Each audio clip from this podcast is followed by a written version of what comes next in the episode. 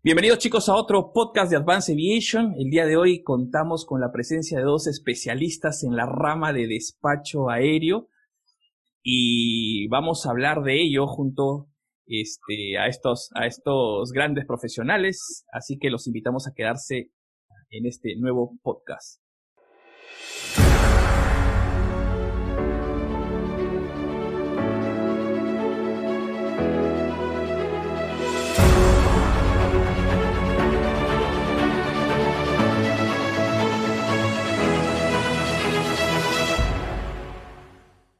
Eh, quiero darle la bienvenida primero al señor Alberto Tizón, actual jefe del CCO de Viva Air Perú.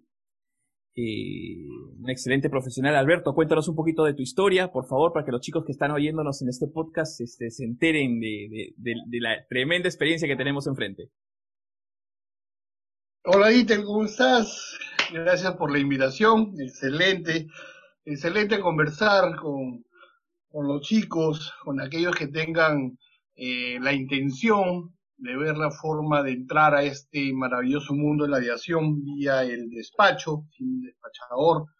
Vamos a comenzar a, contar unas historias, unas anécdotas por ahí para que, para que sea esto entretenido como se quiere. Bueno, ya tienen mi nombre, Alberto, para todos los amigos, a la escucha me inicié muy, muy pequeño, desde, vengo de familia de, aviación, vengo de, mucha familia eh, metidos en, esa hermosa industria, aún, y rectifico lo, dicho, eh, desde la época, yo soy de la vieja guardia, yo vengo, he pasado por, por he pisado las filas de Aeroperú, Aerocontinente, Así que, y, y, y el tema desde muy pequeño, obviamente, el de escuchar un avión por los cielos y de inmediato mirar hacia arriba y tratar de descifrar qué aerolínea es, qué tipo de avión es, qué ruta tiene. Lo que hoy en día con tanta tecnología lo tenemos a la mano, ya todo el mundo en su celular, de hecho que debe tener su Radar 24, así que lo pueden confirmar, pero en, mi época era solamente eh, con un solo instrumento que era el ojímetro. Así que gracias a ello teníamos que identificar y a veces había muchas discusiones con la familia porque no definían entre un 727 y un 737. Así que había de todo, ¿no? Pero bueno, vengo desde esa época, me inicié como despachador de vuelos eh, en los años 90. Bueno, al, Inicialmente mi, intención era eh, ser piloto. Estuve en el Aeroclub de Coyique, me inicié como alumno piloto.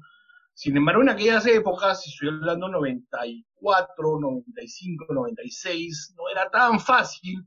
Eh, eh, primero, la, carrera obviamente siempre, siempre costó alto, pero no era tan fácil como, como hoy se ha visto y hasta hoy y que estamos pasando esta, esta, esta recesión, pero, pero pronto, pronto va a pasar y créanme que va a venir el doble de lo que lo dejamos en marzo.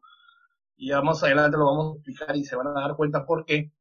Eh, que era, era, no era tan fácil entrar a las filas de una aerolínea y todo, ¿no? Entonces, en, en mi posición ya de estudiante fuera de, de, casa, eh, eh, opté por continuar después de la carrera de alumno piloto para piloto privado, continuar con los cursos de despacho, con la intención, porque la línea de carrera de esa época, lo que se pensaba era siempre iniciar en la carrera o como despachador o como tripulante, para luego aspirar a un puesto de ingeniero de vuelo y de ahí hacer ya eh, el enganche como piloto para, para hacer. Esa era la época, la vieja guardia, les explico. Eh, muchas aerolíneas operábamos con aviones 727, los cuales requerían de un ingeniero vuelo, el DC-8 requería un ingeniero vuelo, un DC-10, un, un, o sea, en esa época ese era el conducto regular eh, viable, o si no, prácticamente era pensar en la Fuerza Aérea y, luego, este, si no te enganchases bien con la Fuerza Aérea, eh, pensar luego en el fuero civil ya como, como piloto. Entonces ese era el camino en esa época. Entonces, pero eh, yo le di la oportunidad al despacho eh, y me inicié eh, en esta hermosa carrera y apasionante porque, y te lo voy a decir clarísimo y se lo dejo clarísimo aquí, el despachador es un piloto en tierra. Es más, estudiamos un poco más, no estoy desmereciendo la carrera del piloto, el piloto tiene las horas de práctica en, el tipo de aeronave que, vuela, que se inicia, pero el despachador tiene más horas de teoría porque necesita tener mayor amplitud de pensamiento, porque ¿qué es el despachador? Te lo resumo así. El despachador es el brujo de un vuelo. ¿Por qué es el brujo? Porque yo como despachador me tengo que imaginar lo que va a pasar en un vuelo de aquí a cuatro horas, cinco horas, es más, a dos horas también puedo tener un vuelo y me tengo que imaginar yo con cuántos pasajeros va a cerrar para tener un peso aproximado que va a llevar a bordo la aeronave, con cuánto equipaje, la carga, si toda la carga planificada entrará en las bodegas, porque también hay que cumplir el ubicaje ahí.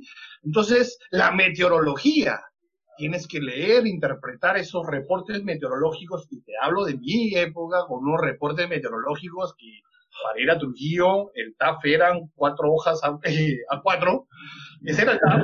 Entonces, y te tienes que imaginar todo eso, lo que va a pasar en ruta. Ahora, claro, estoy hablando de la vieja guardia, pero hoy en día hay tantas herramientas que eso te ayuda pues a, tu planificación inmediata. Sin embargo, la, en la antigüedad, vamos a llamarlo así, en el siglo pasado, porque agarré yo el siglo pasado, entonces eh, tuvimos, tuvimos, entonces el despachador es el brujo, tienes que imaginarte todo eso que puede pasarle al vuelo para que tú puedas planificar con seguridad ese vuelo y cumpliendo todo lo estipulado dentro de tu manual de operaciones, dentro de tu política de compañía, dentro de, la, de, de, todo lo que la aeronave que, estés despachando y que estés habilitado tenga como este eh, previamente te, tienes que haber tenido esa capacitación para que sepas las limitantes que tiene esa aeronave, ¿no? Eh, te puedo hacer un punto aparte. Yo una vez estaba en turno en Aeroperú y los aviones volaban en la madrugada que venían de eh, Brasil, de Argentina, 727-200, te hablo, por ejemplo, que eran los, más que volaban en la región, y llegaban en la mañana y su próximo vuelo estaba, digamos, 12, 1 de la tarde. Entonces, en esa época te hablo del aeropuerto Jorge Chávez con un espigón nacional también reducido, eh, eh, con 11, 12 posiciones nada más y teníamos varias compañías. Entonces te obligaban a mover tu avión al área de mantenimiento para que dejes libre esa, esa posición de parqueo. Entonces, en dos oportunidades, estando en la rampa, eh, pude observar cómo la gente corría hacia el pay mover, que es el camioncito, el tractorcito que, que, que, que, lleva, que empuja el avión y que lo traslada, que lo remolca a donde sea necesario, que se levantaba. Y la gente tiraba encima del pay mover como para poner peso y que el avión baje la nariz. ¿Y qué pasaba? Nadie se había percatado que era un avión que había llegado de un vuelo internacional con un combustible remanente alto, no como ahora que somos, las somos más eficientes. Entonces es un combustible en tanques que así, a simple vista, tú podías mover el avión, sin embargo, a alguien se le tuvo que ocurrir la idea de haber sentarse y con un peso y balance vacío, sin pasajeros, sin carga, sin, sin nada que vaya el avión, para moverlo, te dabas cuenta que su centro de gravedad estaba tirado hacia atrás porque el 727 tiene los motores en la cola. Y por eso el avión se levantaba. Entonces, se les ocurrió la gran idea, hay que ponerle peso lastre, conseguir sacos de arena, eso era el peso lastre que se necesitaba en la época. Hasta que, un momento, un momento, alguien pensó y dijo, ¿por qué peso lastre? Si yo le pongo combustible, ese avión tiene una programación. ¿A dónde se va? Se va a Tacna. Ok, necesita 10 toneladas, no menos de 10 toneladas sale el avión con combustible. para Tacna. Sí, correcto, póngale de una vez los 10 toneladas. Le ponían el combustible y ahí el centro de gravedad estaba dentro de los, de los límites, para decir así. Entonces, de esa manera, el avión se podía trasladar. Pero, ¿qué pasaba? En esa época, el despachador estaba al costado de su avión. Tú despachabas su avión al costado porque era todo completamente manual. ¿No? A lo mucho, las grandes aerolíneas, una de ellas, el Perú, teníamos un sistema que era solamente para el plan de vuelo navegable. Pero el resto era completamente manual, lapicero, tabla. Tu despachador no podía salir a la rampa si no llevabas calculadora, tu tablita, tu lapicero y tu regla. Porque tenías que hacer tu centrado manual. yo vengo de esa época y para mí era la bella época el despacho, el feeling muy, muy cerca, porque tú estabas al costado de tu avión despachando. Hoy en día la tecnología avanzó ¿no? Y, y hoy en día pues se usan sistemas y todo y que tú puedes estar despachando. Es más, yo, yo he estado despachando desde mi domicilio, cierro dos, tres pesos y balances inmediato y, y el avión está saliendo, uno de Bogotá, el otro de Cartagena y el otro acá de Lima hacia Cusco. Y se acabó el tema. Pero, pero en esa época era así el despacho, era, era, era ese feeling, que hoy en día también tiene su feeling, no te digo, no, o sea, si yo hubiese empezado mi carrera de despachador con todas las herramientas que hoy en día tenemos, que inclusive hasta tu celular puedes completamente seguro de lo que sí estás viendo ahí. Mis imágenes satelitales eran en blanco y negro. A ver, define tú dónde está la tormenta. Porque muchas veces definíamos tormenta y no era tormenta. Lo que pasa es que la fotocopiadora sacaba una mancha. Porque son fotocopiadoras de año de la pera y, este, y te ponían una mancha en un papel y tú, eh, capitán, tengo que cambiar la ruta porque oh, eso de todas maneras es tormenta. Imagínate tú, ¿no? Y, a veces y cuando, llegabas a la, y cuando llegabas al área, y cuando llegabas al área era así, estaba todo, pero caboc. Caboc, sí, Caboc estaba todo lindo, así, oye, y tu tormenta, uy, ya, ya habrá pasado, Capi, ya habrá pasado. Entonces, el mensaje era, eh, o sea, este interesante, hoy en día tiene su feeling, tiene su desafío, tener estas herramientas también es, a ver, domínalas, porque tampoco es este, un sistema, los sistemas son friendly, no hay, no hay sistema, he despachado en N cantidad de sistemas, y todos son friendly, todos tienen el mismo concepto, y si tú tienes tus conceptos claros, de, tus clases de despacho y, tu instrucción básica inicial, pues te paseas. O sea, no, no, no vas a tener nunca problemas porque tus conceptos son los claros y tú lo que haces es transmitírselo a una computadora para que ello lo traduzca en un sistema. Entonces, eh, tiene sus desafíos, no es fácil eh, este, dominarla, tan, tan, pero si tú, tu base, tu base, tú la tienes muy bien este, diseñada, te has preparado muy bien, créeme que con eso te vas a manda. Mira, mira, mira, lo que acabas de comentar, que creo que es la base y de lo que nosotros aquí en Advance vamos promoviendo siempre y es el, el nivel académico alto. Y, como tú, un hombre de tanta experiencia y, y estando en el campo, eh, nos recalcas eso, ¿no? La preparación, el hecho de que las personas estén, eh, que conozcan su tema, eh, nivel académico alto todo el tiempo, porque muchas preguntas, ¿y para qué me va a servir? ¿Por qué me sirve? ¿Por qué? ¿Y, por qué se exige tanto? Aquí está, pues, porque lo puedes poner en, en eh, digamos, lo puedes poner ¿no? Correctísimo. Y mira, y para ello, y para ello nos acompaña uno de nuestros instructores también, pues, jefe de instrucción, eh, jefe de instrucción de, de la escuela ABSS, en donde yo he sido gerente general y con quien he trabajado por mucho tiempo y y, y bueno, ah, él, es parte del staff también de Advanced Aviation y, entra a dictar eh, cursos bastante importantes como regulación, especio y balance, y es parte del proceso de formación de todo despachador eh, aéreo y piloto también. Eh, quiero darle la bienvenida a Robinson Sánchez. Robinson, ¿cómo estás, Cholo? ¿Qué tal, Ditel? Hola, Alberto. Un saludo a todos los oyentes y bueno, nada, agradeciendo el tiempo que están dedicando a escuchar este, este audio. Eh, bueno, así como mencionaba Dittel, eh, eh, me desempeñé como despachador. Bueno, voy a comentarles un poco. Mi nombre es Robinson Sánchez, soy de Colombia. vengo de la hermosa isla de San Andrés. Oye, y, y, por, cierto, perdóname que te interrumpa, perdóname que te interrumpa. Este, mm, nos escuchan en Colombia, nos escuchan en Panamá, nos escuchan en México, nos escuchan en Argentina, nos están escuchando en Colo en Ecuador, Así que un saludo a todos los países de Latinoamérica. Por eso es de que justo te iba a comentar después. Después quiero que Alberto nos cuentes un poco tu experiencia en Panamá, creo, en Copa, porque tenemos mucha, gente en Panamá actualmente. Así que perdóname que te haya interrumpido porque me hiciste acordar. Robinson es colombiano y nos escuchan mucho desde Colombia. Así que eh, adelante, continúa. Perdóname, Robinson. No, no, tranquilo, Dittel. Eh, sí, es una hermosa isla en el Caribe que, bueno, desde Lima, hablando en términos aeronáuticos, a unos de entre 1.600, 2.000 millas más o menos la, encontramos.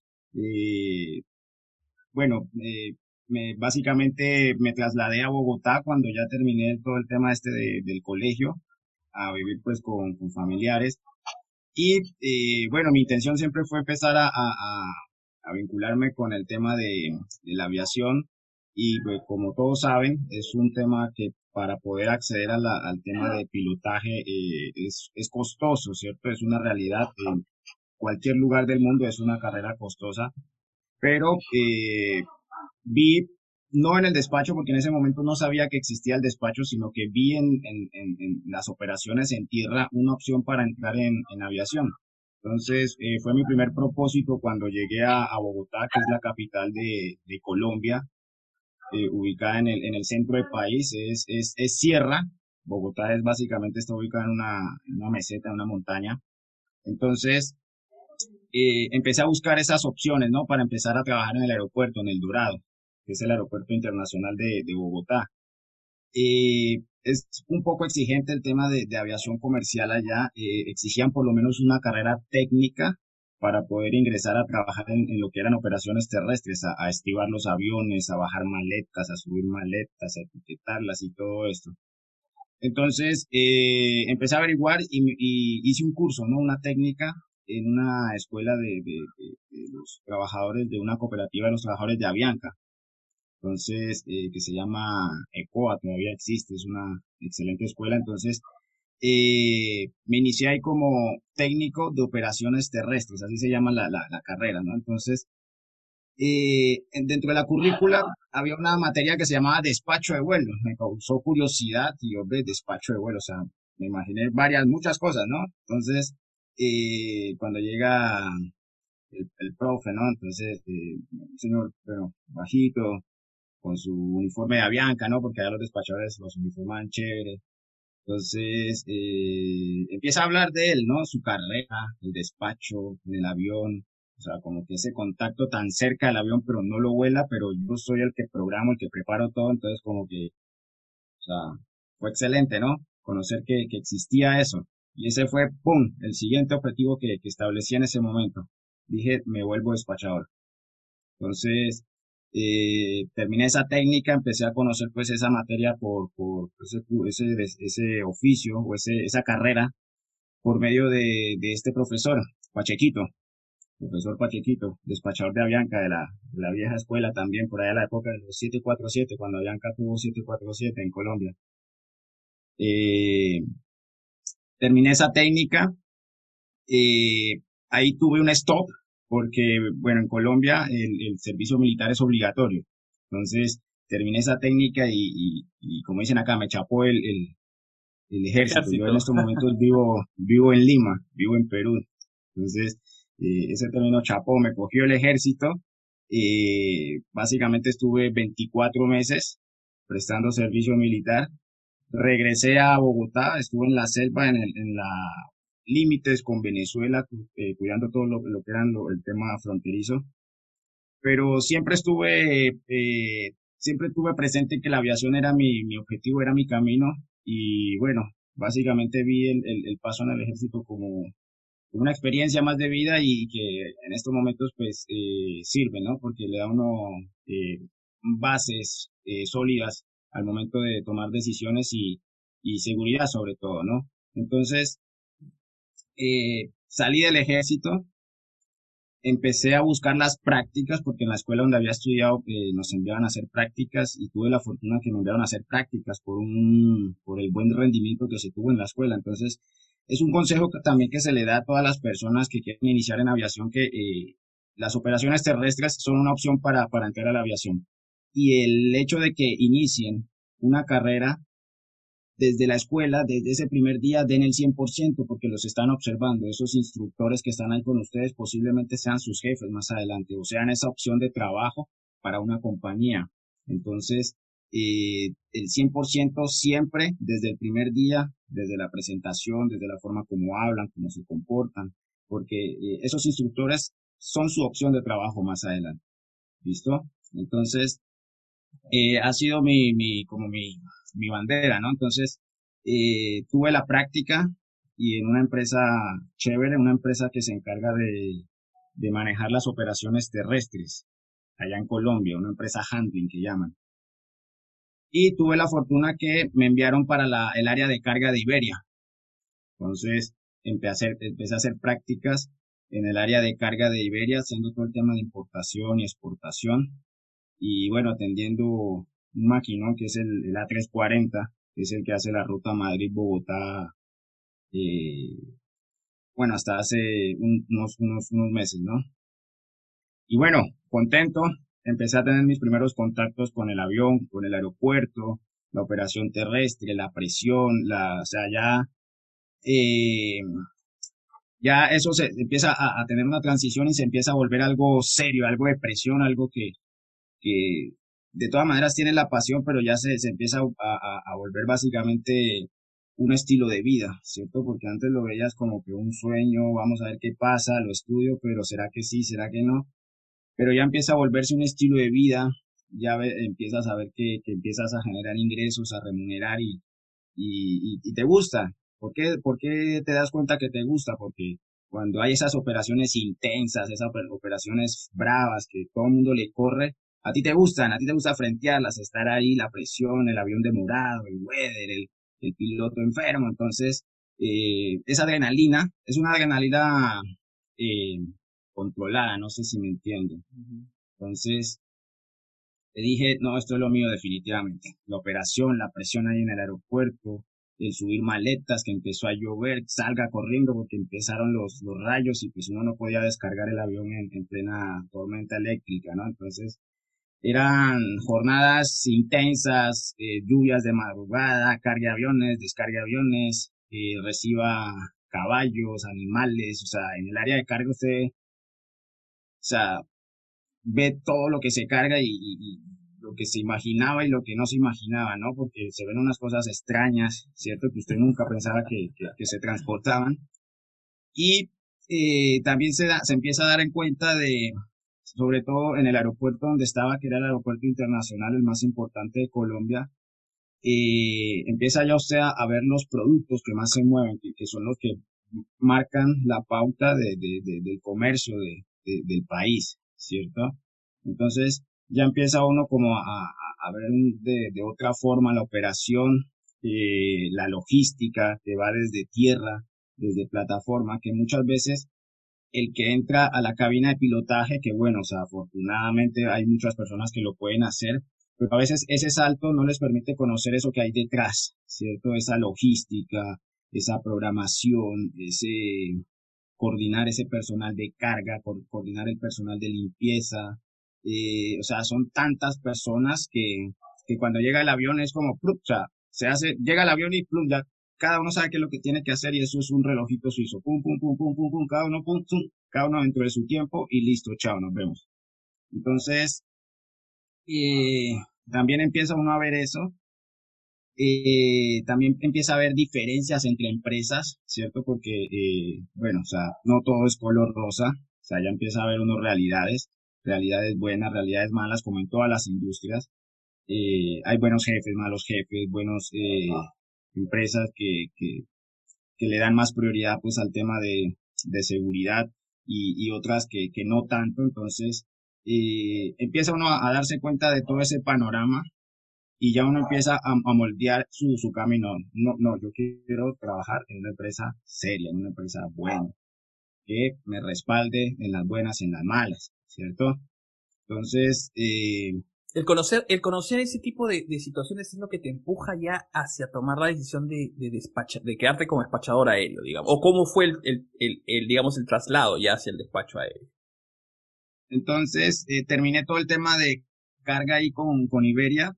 Eh, fue una experiencia excelente, todo el tema de, manejo de carga, de importación, exportación, el proceso de aduanaje, el mismo proceso de carga y descarga del 340, que era un, o sea, a todos los que les gusta la aviación, eh, saben que es un avión inmenso. Y, y bueno, después de eso, cuando yo estaba haciendo prácticas, yo salía todos los días, bueno, no todos los días, eh, me turnaba, ¿cierto? Programaba ciertos días imprimía CVs, hojas de vida, y salía a la empresa y como estaba ahí nomás saliendo del aeropuerto mientras iba a coger el, transporte, pues me acercaba ahí al vigilante, oye, mira acá. Entonces como, o sea, fueron que como cuatro o cinco meses que estuve haciendo prácticas, entonces fueron prácticamente cuatro meses que estuve bombardeando toda esa zona con, hojas de vida. Yo en algún momento, en algún momento sale algo, ¿cierto? Durante la práctica nunca me llamaron, obviamente el desespero, eso es otra cosa que les digo, todo a su tiempo, o sea, cada cosa llega eh, en su momento, una veces no entiende por qué, pero todo llega a su momento. Entonces, terminé las prácticas en Iberia y 15 días exactos después me llaman de, de Aerorepública, que es la filial de, de Copa allá en, en Colombia. Aerorepública es una empresa colombiana que Copa la, la adquirió en su momento para, para manejar toda la, la logística de, de Colombia y, y, y, centrar todas las rutas de Colombia en el, en el hub de, de Panamá. Entonces, eh, entré en esa transición, ¿no? En esa compra donde había renovación de personal, nuevas políticas, empresa extranjera, ¿sí me entienden? Entonces, eh, entré en un cambio chévere, ¿no? Porque eh, veía uno ese cambio de las personas que seguían antes en la empresa y decían, no, pues que ahora molestan más, ahora juegan por todo, ahora piden reporte por esto, piden reporte por lo otro, ¿cierto? Entonces, ya usted se daba cuenta, ah, ya, entonces, eh, empezaron a, a, cambiar los procedimientos, eh, uno empezaba a ver eh, procedimientos eh, mucho más estrictos, ¿cierto? O sea, porque en, en, Iberia yo estaba en tierra, o sea, no veía tanto la parte ya logística, ¿cierto? La parte administrativa, el, área ya de, operaciones de vuelo como tal. Entonces ahí empecé a tener mis primeros contactos con el área de operaciones de vuelo porque me desempeñé como editor de, del área, editor de, de manuales del área de operaciones de, de vuelo. Tampoco sabía que existía ese cargo, ¿sí me entiendes? a veces uno son tantos cargos que hay en las empresas que uno no sabe que existen. O sea, el editor de manuales, o sea, ¿quién es ese señor? es la persona que se encarga de organizar todos los comunicados del área de operaciones de vuelo, de la autoridad hacia el área de operaciones de vuelo y de operaciones de vuelo hacia las diferentes áreas, ¿no? Tripulaciones, eh, el área comercial, el área de factores humanos. Entonces fue un área interesante porque toda la información llegaba ahí. Llegaban los manuales originales de la compañía, los manuales de Embraer, los CDs originales de Embraer, ¿cierto? Y lo más interesante era que me tocaba ir a actualizar los manuales a la flota. Me tocaba ir a los aviones, me tocaba ir a los simuladores y al área de, a las diferentes oficinas de, operaciones o de despacho de, la empresa, actualizar toda la documentación y a tener contacto con, la, autoridad, ¿cierto? Entonces, fue un área interesante porque empieza uno a conocer esos formatos, esos manuales, eh, a tener contacto con documentos operativos, listas de chequeo, cierto, cartas JEPS. Entonces se empieza a abrir la visión, el panorama y eh, la empresa lanza una convocatoria para los que quieran estudiar cualquier carrera relacionada con aviación. Entonces envían un correo, convocatoria interna, y las opciones eran técnico de mantenimiento, despachador de vuelo, y no, nada más eran esas dos opciones. O administrador de aerolíneas, creo que también estaba. Y yo dije, no, acá fue, esto es un mensaje, aquí fue. y bueno, patrocinado por la empresa, la única condición era mantener notas por encima de, cierto porcentaje y se hizo. Y lo mejor es que las prácticas estaban ahí mismo, o sea, trabajaba y los fines de semana o salía temprano y me iba a la oficina de operaciones a practicar. O sea, terminaba de actualizar los manuales ahí mismo en despacho porque ya los despachadores ya eran, o sea, ya éramos conocidos. Me llamaban, no, ven a actualizar el manual, que pues, sí me entiende que está desactualizado o cosas así por el estilo. Y empecé a despachar. Entonces ya yo entré en la era de la, de la sistematización. Tú, ya, un, poco más avanzado que, que Alberto. la, encontró más fácil, la encontró más fácil.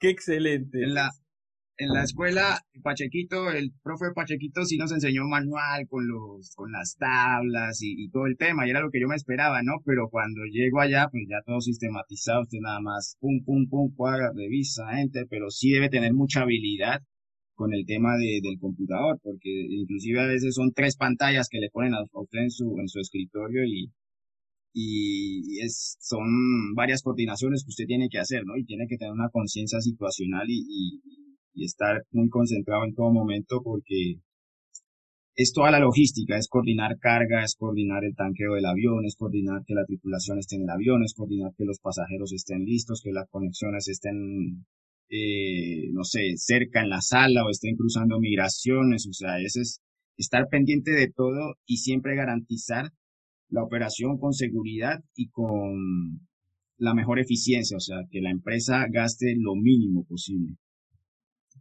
Robinson.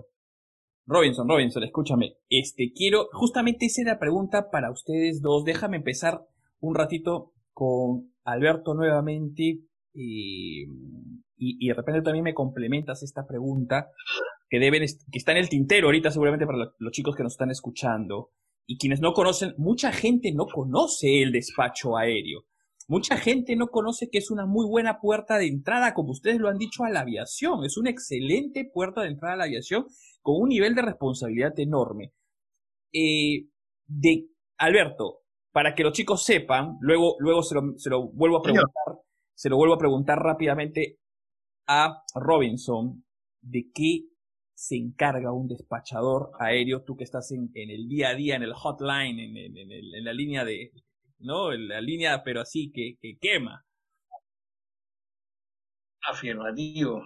A ver, aparte de que, somos los brujos, ya les dije, pues tenemos que, imaginarnos todo lo que, lo que va a pasar en, una operación y tiene que estar dentro de todo parámetro siempre de la seguridad operacional. El despachador de vuelos es el hombre orquesta de la operación completa de un vuelo. Primero, estás licenciado y habilitado para la aeronave que estás despachando.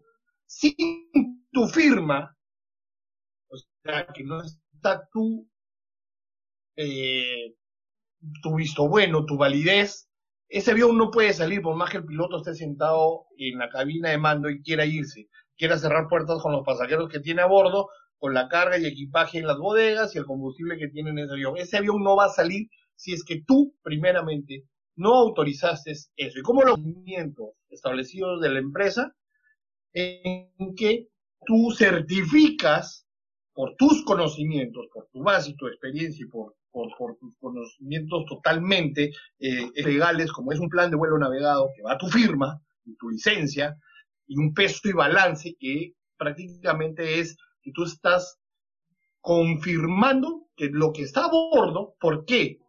¿Por qué lo confirmas tú?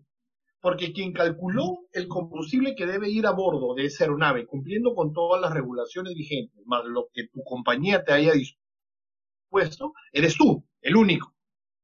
O sea, el, el, que dice que son 10 toneladas que se necesitan para un Lima Tacna, eh, porque siempre se pone así, no puede ser el, el, despachador. Analiza la ruta, el que te dice por qué aerovía tiene que ir, el que te dice qué nivel es el más óptimo, como lo dijo Robinson, de que hoy día somos las personas que debemos ser los más eficientes en esa planificación para evitar los gastos adicionales. Porque pasear un kilo de combustible a bordo innecesariamente cuesta.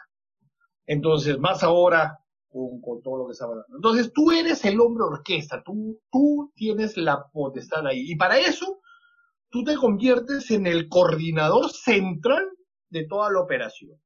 ¿Qué significa el coordinador central?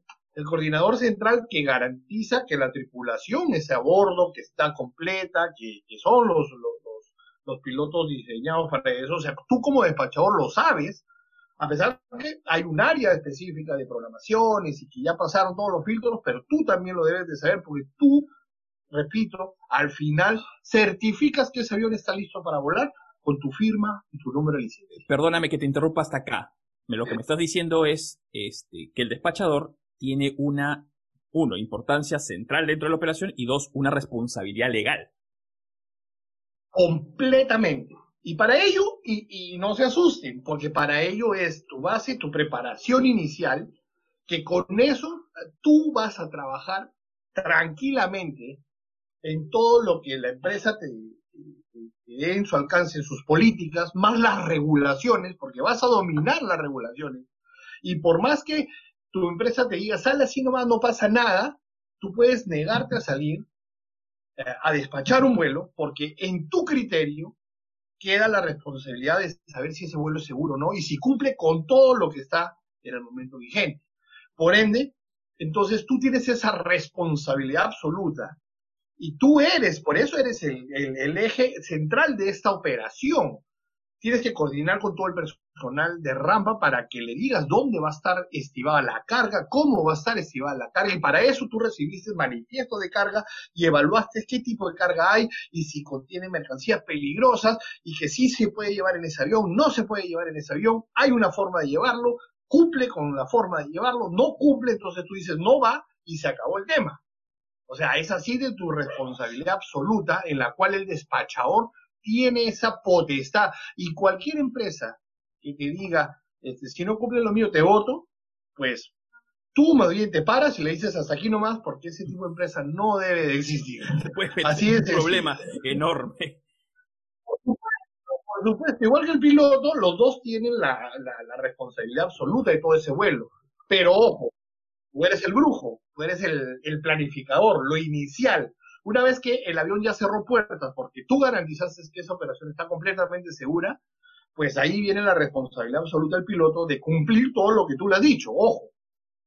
Porque él tiene que cumplir la aerovía por donde tú vas y todo, salvo excepciones válidas, como que tengas weather que se le presente el momento o el propio ATC te desvíe, pero eso está dentro de los parámetros y está, y está planificado, así tú lo sabes.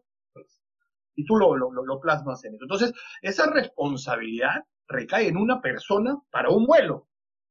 Ojo, lo que dijo Robinson es cierto. Él ya estaba en, la era de la informática, de que ahora tú te sientas frente. Es más, yo estoy sentado aquí frente a mi computadora y tengo dos pantallas a mi costado, una iPad al costado, más el celular. Y ahí están todas mis herramientas para yo poder despachar. Por eso es que yo ahora, pucha, estoy muy confiado de lo que yo puedo despachar porque tengo demasiadas herramientas que me ayudan a planificar ese vuelo completamente legal, cumpliendo todo, eh, todo lo estipulado por, regulaciones, por tu manual de operaciones, por todo eso, ¿no? Entonces tú eres ese eje, tú coordinas con el personal de tráfico para ver esos, los, inclusive tú puedes tener problemas para balancear tu avión, porque de repente el avión no está eh, lleno, y este y tráfico te chequeó todos los pasajeros en la parte de atrás y tú, en la parte de atrás está la bodega más grande, generalmente todo tipo de aeronave, y ahí pusiste la carga. Entonces tu avión está descentrado, o sea, tu avión no va a poder despegar, ni se va a mover porque se va a sentar. Entonces, esas cosas, y tú eres el que le llamas a tráfico y les vas a decir, hey, un momento, a partir de este momento me sientan a todo el mundo adelante, no, que no se puede, bueno, entonces no sale el vuelo, se acabó el tema, se cerró, sí, no hay más que decir. Y esto yo te puedo cerrar esta, esta, primera parte de la respuesta con una anécdota que me pasó. Yo vengo también, fui fundador en Tacaperú, en despacho.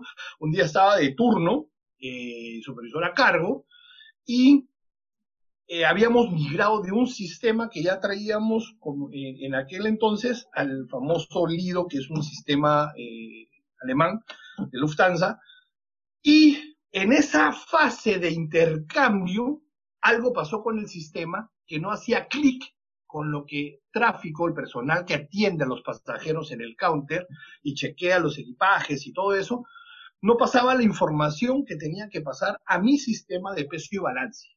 Por ende, yo no sabía si realmente existían 500 kilos de equipaje para ese vuelo o de repente había 5.000 kilos de equipaje para ese vuelo.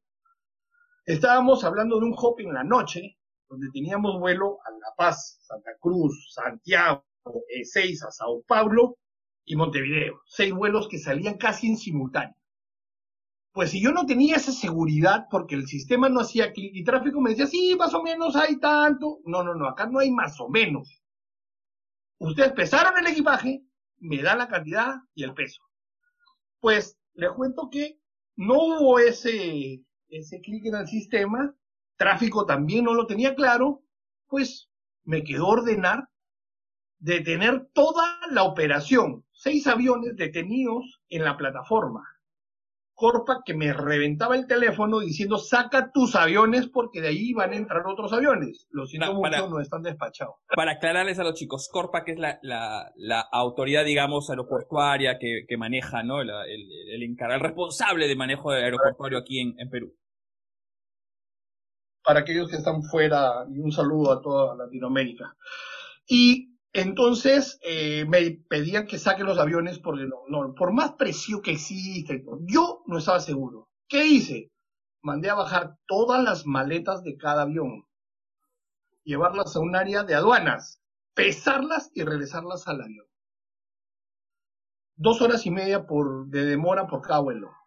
Pues me tocó hablar a mí, a todas las tripulaciones, por frecuencia de compañía, e indicarles por qué era la demora. Y era porque yo no estaba seguro de lo que tenían a bordo. Y si yo no estoy seguro de lo que tienen a bordo, yo no los voy a despachar. Y obviamente todos los pilotos me agradecieron esa confianza de poder eh, tomar esa decisión porque realmente yo no estaba completamente seguro qué es lo que estaba a bordo de esas aeronaves. Entonces se tomó la decisión y todo. Obviamente, al día siguiente me llamaron en gerencia. Yo dije, bueno, hasta aquí nomás llegué, no importa, habrá otras oportunidades, me iré a mi casa, pero me voy con mi licencia. No estoy involucrado en ningún tema de incidentes ni nada de eso y puedo poner mi cabeza sobre la almohada y dormir tranquilo. Pues entré a la oficina obviamente con ese miedo, porque obviamente pues ya, padre familia y todo, y ya es trabajo complicado, entonces, pero fue todo lo contrario, fue para agradecerme por haber tomado esa decisión, porque realmente sí había habido un problema con el sistema y aunque no crean, la diferencia de lo que reportaba el sistema, de lo que tenían a bordo, era más de dos toneladas y media de peso. Y eso sí te cambia completamente en una aeronave, velocidades, peso de despegue, peso de aterrizaje, todo te cambia. Consumos, que de repente la podía poner menos combustible y el avión no podía llegar a su destino seguro. Por eso que le digo, entonces el despachador, en otras palabras, es el hombre orquesta. Es cierto, no somos muy conocidos y eso es bueno, porque de esa manera somos exclusivos. Porque si fuéramos muy, muy conocidos, tendríamos mucha competencia. Pero créanme, créanme muchachos, a todos los esta carrera tan apasionante me ha dado muchísima cosas en gratificación, en retribución a toda esa adrenalina que refería Robinson de que cuando las papas queman y, y eso es lo que te gusta para resolver problemas, porque el despachador está ahí para resolver esos problemas, eh, también me ha dado muchas gratificaciones, me conozco Latinoamérica, me he paseado por todos lados, eh, volar en cabina sigue siendo un placer, eh, porque de todas maneras, así estés volando en un Airbus 320 NIO, tú has recibido ese curso de sistemas y todo y sabes lo que el piloto está haciendo a bordo. Y es más, tú estás confirmando a bordo lo que tú has planificado si se cumple. Y acá hay reglamentación que tienes que de todas maneras hacerte un chequeo en ruta que, tú mismo has despachado para saber si lo que tú has planificado se cumple. Y no esperes un feedback nada más de un piloto renegón que para un Lima Trujillo quiere ir full tanque de combustible para sentirse tranquilo. Y eso no es así, hay que ser eficientes, ¿no? Mire, qué, qué, excelente. Déjame, déjame darle el pase a Robinson con la, con la pregunta de complemento, porque ya vimos qué cosa es un, despachador, cómo funciona el tema. Robinson, ¿qué se necesita y qué debe estudiar?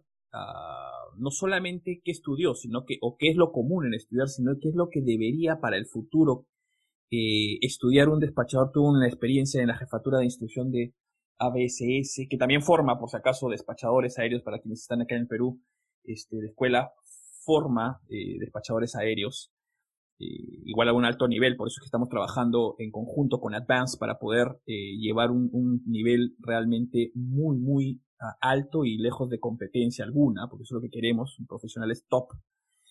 cuéntanos un poco, Robinson, en tu experiencia como jefe de instrucción también, y como ex despachador, qué necesita o cuál es el perfil que necesita tener y, y, qué, qué ah, información debe llegar a los despachadores para, para cuando se gradúen sean unos verdaderos profesionales.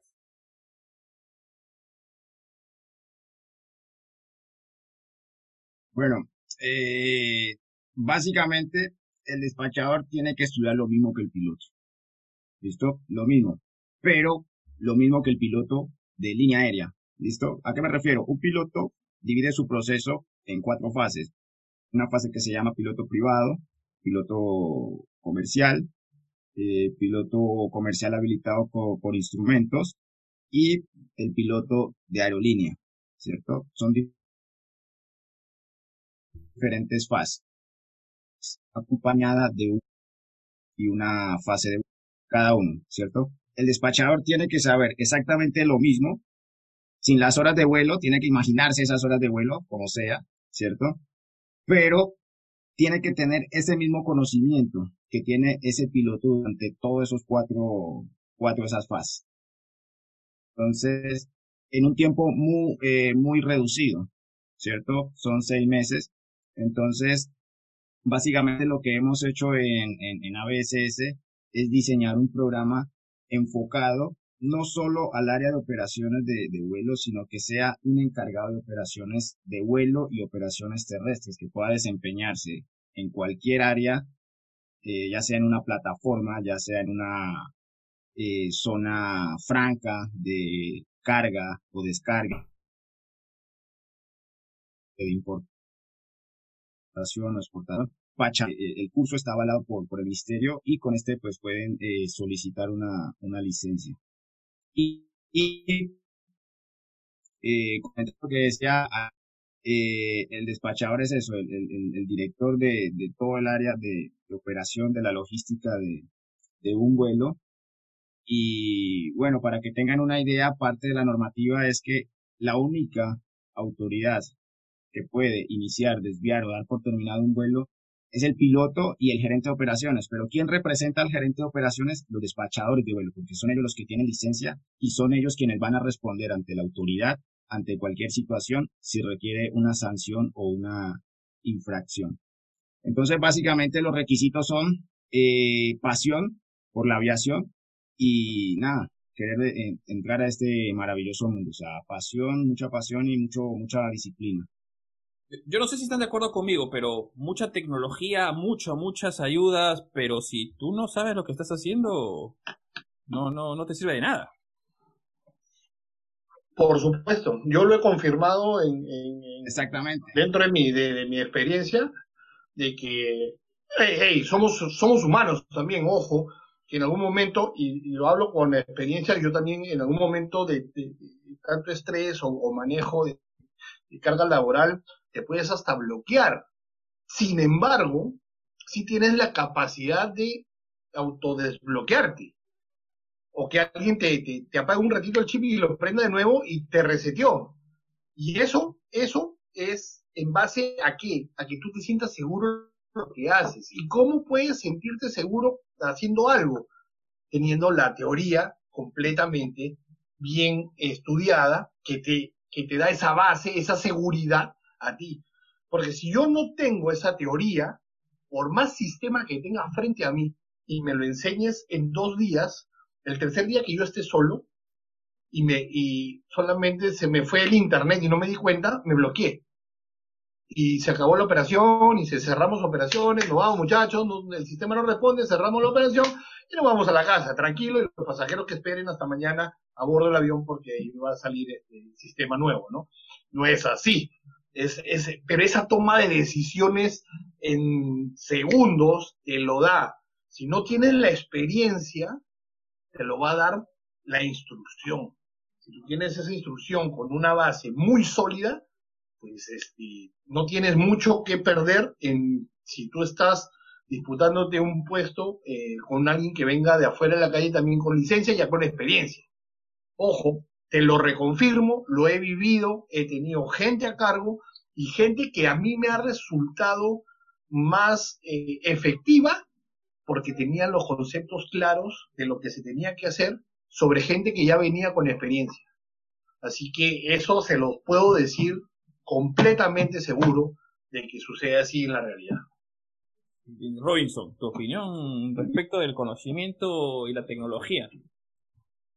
Y bueno, básicamente lo que les mencionaba antes, aparte del conocimiento técnico del pilotaje, ser hábil en resolver problemas, o sea, tiene que estar dispuesto a resolver problemas, o sea, no le puede huir a los problemas, no le puede hacer el feo a los problemas, los problemas hacen parte de, del área de despacho y en general de la vida, ¿no? Entonces eso es lo que nos, nos, nos volvemos, nos volvemos hábiles y parte de esas habilidades para resolver esos problemas es el uso de la tecnología, de los sistemas, eh, páginas web, ¿cierto? Entonces, es administrar información, no tengo que sabérmelas todas, pero sí saber dónde buscar y tener muy presente eso eh, eh, durante cada momento y saber aplicarlo en cada situación. Y eso es lo que, lo que se busca pues en una instrucción.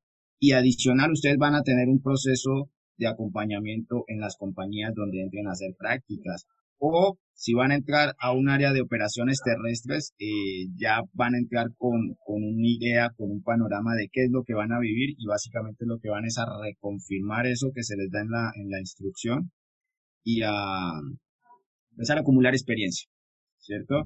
Y bueno, los caminos son diversos y cada uno ya pues eh, va a eh, definir cuál va a ser su destino final, si quieren de pronto llegar a la gerencia de una aerolínea o si quieren llegar a la cabina de una aeronave o si quieren llegar a ser dueños de compañías o dueños de, escuelas, o sea, ya cada uno define qué es lo que quiere ser, pero los caminos son diferentes y las operaciones terrestres son una bonita opción para entrar a la aviación. Es mi mensaje.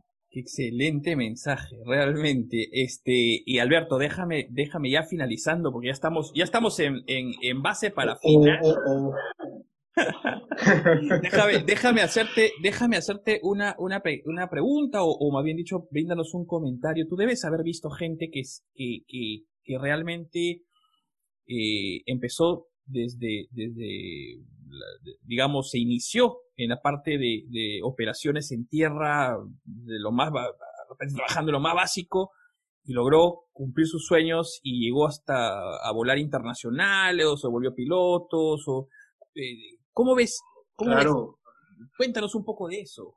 Es que no sabe la cantidad de gente que, que, que, escoge eh, los diversos caminos ya cuando estás adentro de las compañías y conoces eh, el corazón de una compañía aérea, porque como tú eres el de operaciones, ese es, eres el latido de esa, de, esa compañía. Es cierto, sin pasajeros no hay compañía, pero no importa, no hay problema, para eso se encargan los marqueteros de conseguir eh, con publicidad, marketing, todo lo que quieran los pasajeros, ok.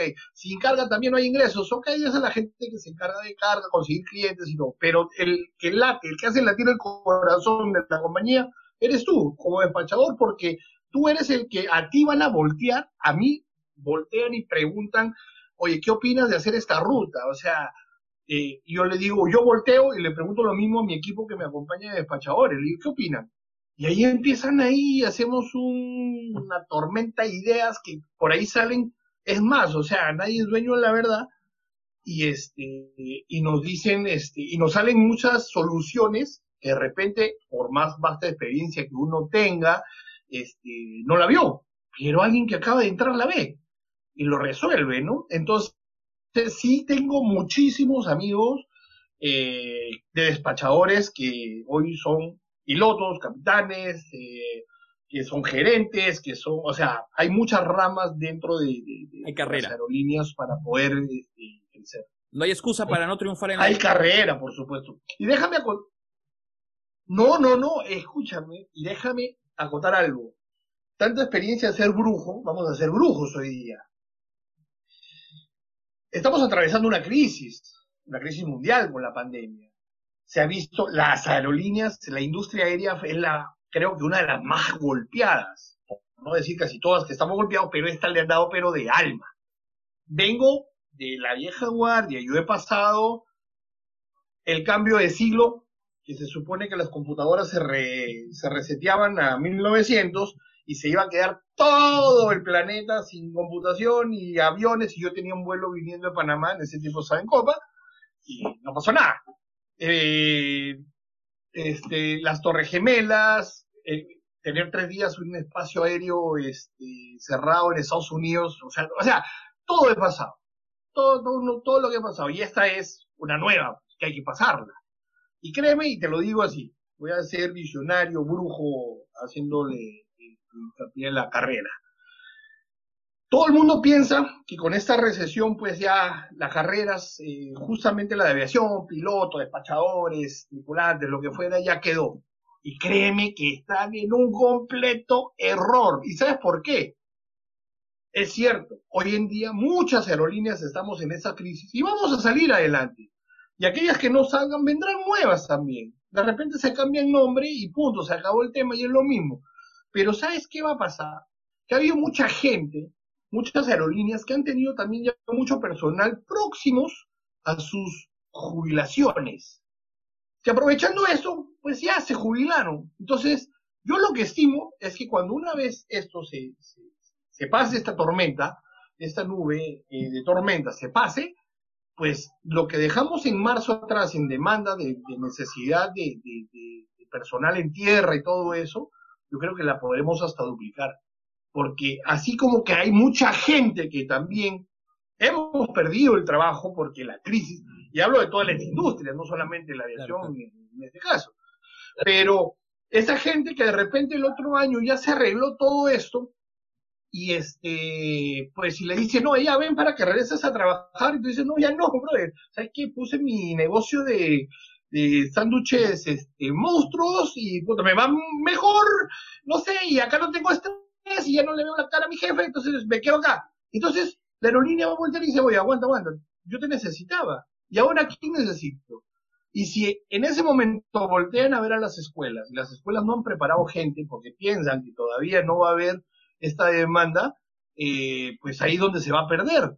Entonces, el, consejo que le doy, muchachos, es estemos listos para la oportunidad. Y créanme, esto va a pasar, esto va a pasar. Y cuando pase, la industria aérea es la que más gente preparada va a necesitar. Porque ya con esta experiencia necesitamos gente que venga con otro campo visual y que ayude a solucionar más problemas que se van a venir para las aerolíneas. Y como despachador, él es parte esencial de esa eh, posible solución a los problemas. Entonces, si estás preparado en el momento listo, estás dentro.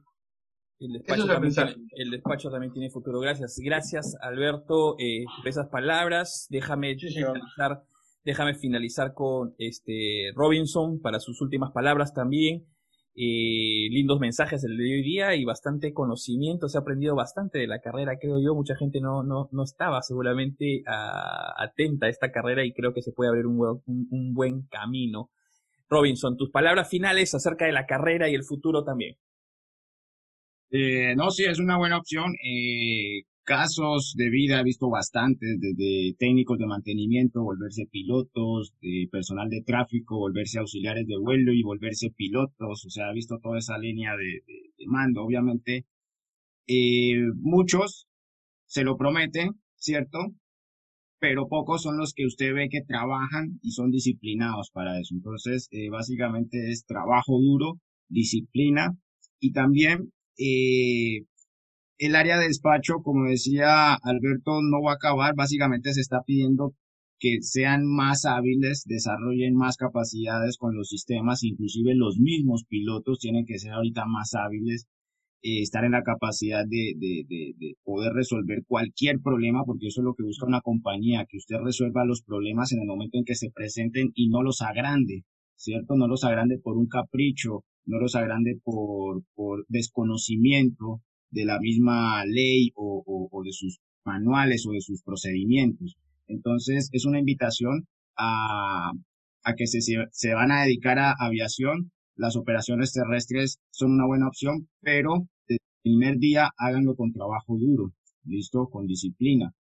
Los instructores que van a tener van a ser sus futuros jefes, los digo como experiencia. En ese momento cuando estuve en Copa, eh, los jefes que estuve en ese momento, después pasé a programar tripulaciones, me volví despachador, me programé tripulaciones, y los jefes que tuve en ese momento, eh, siete años después, me los encontré por acá en Perú, y se dieron cosas esto, chéveres, interesantes, proyectos interesantes, y bueno, ahí estamos trabajando en pro de, del beneficio de la aviación y, y entregarle pues lo mejor de nosotros, la experiencia, los conocimientos a ustedes. Y lo último, el Alberto, también aprovecho para invitar a los pilotos, los pilotos comerciales, eh, a que tomen esta carrera, porque inclusive los pilotos cuando van al área de operaciones se sorprenden de toda la chamba que hace el despacho. Oye, ¿en serio? ¿Tú haces esto? Y yo molestándote por tontadas. Entonces, eh, se sorprenden, ¿no? Oye, pero la programación de tripulaciones, no, se hace de esta manera, no, pero es que, pucha, el teléfono no para de sonar, ¿no? ¿Cómo haces? No, pues, capi, ese es el pan de acá de todos los días. Entonces, es una invitación también a los pilotos a que conozcan esta área y vean un enfoque desde, también desde el perfil de operaciones terrestres, eh, por ejemplo, cómo es la logística de recepción de un avión, cuáles son los tiempos que, que toma, por ejemplo, la operación de carga y descargue, el combustible, el personal de, de aseo. No para que lo vayan a, de pronto a ejercer, pero sí van a tener una, una idea más amplia de cómo es la operación y es una invitación también que se le extiende a todo el personal aeronáutico, inclusive ya los que ya tienen licencia, a que refresquen también. Claro, muy buena idea, excelente. Oye, nada más me queda despedirme con tremenda entrevista, realmente creo que se nos ha pasado el tiempo, pero en un pestañeo, este, mi querido Alberto, tus palabras de despedida, ya cerrando el programa. Gracias, Dieter, por la invitación. Muy interesante, siempre tratando de, apoyar a todos los chicos que tienen este, pensado ingresar a este gran mundo, eh, con todo el cariño que, se tenga eh, y con el granito de arena, con, con esta poquita experiencia que uno alcanzó para ayudarlos en todo el camino. Así que, por favor, eh, no duden, preparémonos se vienen mejores épocas, ténganlo por seguro, se lo dice un brujo antiguo. Así que. Y si, tienen preguntas, pueden, escribirnos aquí en Advance para, que, para pasártelas a ti luego y, tú las puedas resolver. Por supuesto, por supuesto. A todos, muchas gracias por, por su atención y este, buenos vientos para todos. Dale, gracias, Alberto. Eh, Robinson, tus palabras finales. Eh, nada, muchas gracias por la invitación, a todos los oyentes por dedicar su tiempo eh, en escucharnos y bueno, la, la, invitación es a que tomen la decisión de una vez, métanse a este maravilloso mundo, es básicamente pasión y disciplina lo que necesitan. Y en todos los países, y en todos los países hay escuelas de, despacho, o sea que no hay una, no hay una excusa. Exactamente. Excelente, excelente. Y es decir, muchas gracias por estar acá, muchachos. Les agradezco a, a, a quienes nos están escuchando este, aquí en, en los podcasts de Advance, que, tenemos ahí el registro que son de varios países, incluyendo Estados Unidos, la parte latina en Miami, y ya está entrando a escucharse en, en California, así que les mandamos un, bastante, un, enorme saludo a ellos. Cuenten con estos profesionales si tienen alguna duda, que nos escriban, ya, ya, ya, ya los comprometimos a que respondan las preguntas de ustedes ahí al, al, inbox en la página e inmediatamente se los vamos a hacer llegar a ellos y nada, chicos, volveremos pronto con un nuevo podcast. Gracias, muchachos, y, y hasta la próxima. Nos vemos pronto. No hay excusa para seguir estudiando y avanzando en aviación. Cuídense bastante. Chao, chao.